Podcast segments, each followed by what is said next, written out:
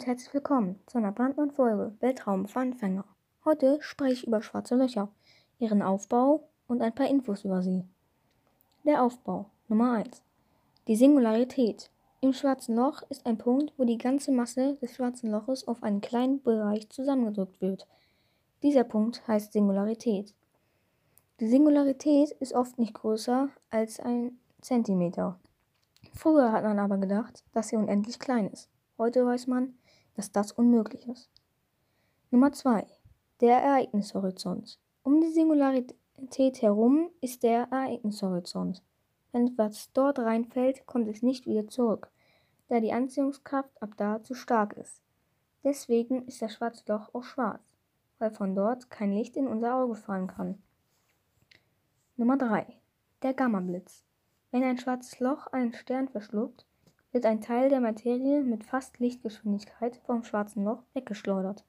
Vielleicht mache ich auch eine Folge darüber, was passiert, wenn ein Gammablitz die Erde trifft. Nummer 4. Die Akkretionsscheibe. Heißes Gas und Staub drehen sich sehr schnell um das schwarze Loch und erzeugen dabei Röntgenstrahlung. Dann kommen wir jetzt zu den Infos über schwarze Löcher. Nummer 1. Wenn man, ein, wenn man einem schwarzen Loch zu nahe kommt, wird man spaghettifiziert. Das bedeutet, dass man langgezogen wird. Aber das funktioniert nur bei schwachen schwarzen Löchern. Nummer 2. Wenn man nah an einem schwarzen Loch ist, könnte man theoretisch sehen, wie das Universum sich entwickelt.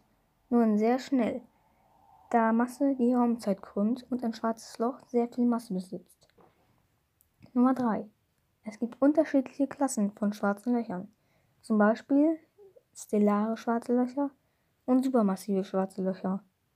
Stellare schwarze Löcher sind die häufigsten. Sie entstehen, wenn ein großer Stern zusammenbricht und der Kern sehr klein wird, nämlich zur Singularität. Supermassive schwarze Löcher haben die Millionen- bis Milliardenfache Masse der Sonne und befinden sich in der Mitte von Galaxien. Das war's dann mit der heutigen Folge. Ich hoffe, sie hat euch gefallen. Bis zur nächsten Folge. Tschüss.